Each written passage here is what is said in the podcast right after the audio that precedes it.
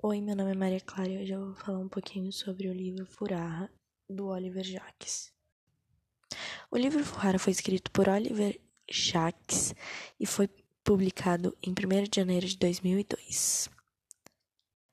Como personagens principais do livro, temos Furarra, o pai de Furarra, Caruru, e a mãe de Furarra, Manara. O livro ele é dividido em 10 capítulos, que até são bem curtos, e sua primeira versão foi publicada em 1 de janeiro de 2002. O autor nos apresenta uma história sobre uma jovem família africana que acaba de ter seu primeiro filho, e essa família decide salvar o seu filho de um ritual de sua tribo. Segundo as leis da tribo, a criança deve ser morta, e com a ajuda de um missionário, os pais conseguem salvar a criança. Um outro ponto que eu achei muito legal no livro foi que o machismo tem na África onde os primogênitos têm que ser homens, porque se não forem, são motivo de vergonha para a família ou muitas vezes é uma maldição.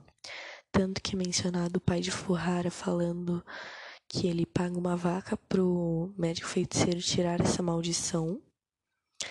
E também o pai de Furrara que culpa a mãe de Furrara pelo por Furrara ser uma menina.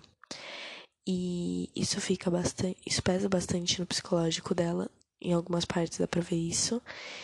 E que e que o processo de ela aceitar Furrara foi bem legal de se ver, porque no início ela não queria aceitar, ela não acreditava que ela tinha tido uma primogênita mulher. E depois ela começa a aceitar, ela começa a ver que tá tudo bem e ela coloca o nome de Furrara por significar felicidade, o que eu acho que foi um ponto que a gente viu bastante onde a mãe dela realmente tinha aceitado o fato de Fuhara ser uma mulher e também o processo de aceitação do pai foi muito legal também de se ver. E eu fiquei muito feliz por, pelo autor ter colocado essa parte no livro, porque acho que teria ficado faltando se não tivesse. E foi muito bem explicado e muito bem escrita essa parte. Achei que a escrita do autor deixa a desejar em muitos pontos, em relação à demora de desenvolvimento na história e que muitas vezes a história fica um pouco enrolada e não dá para entender o que está acontecendo muito bem.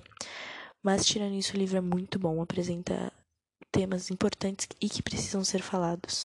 Uma coisa que eu amei no livro foi que ele não apresenta muito um romance detalhado, porque acho que se tivessem deixado esse romance muito detalhado, principalmente entre os pais de Furarra, teria tirado um pouco do protagonismo da história em si.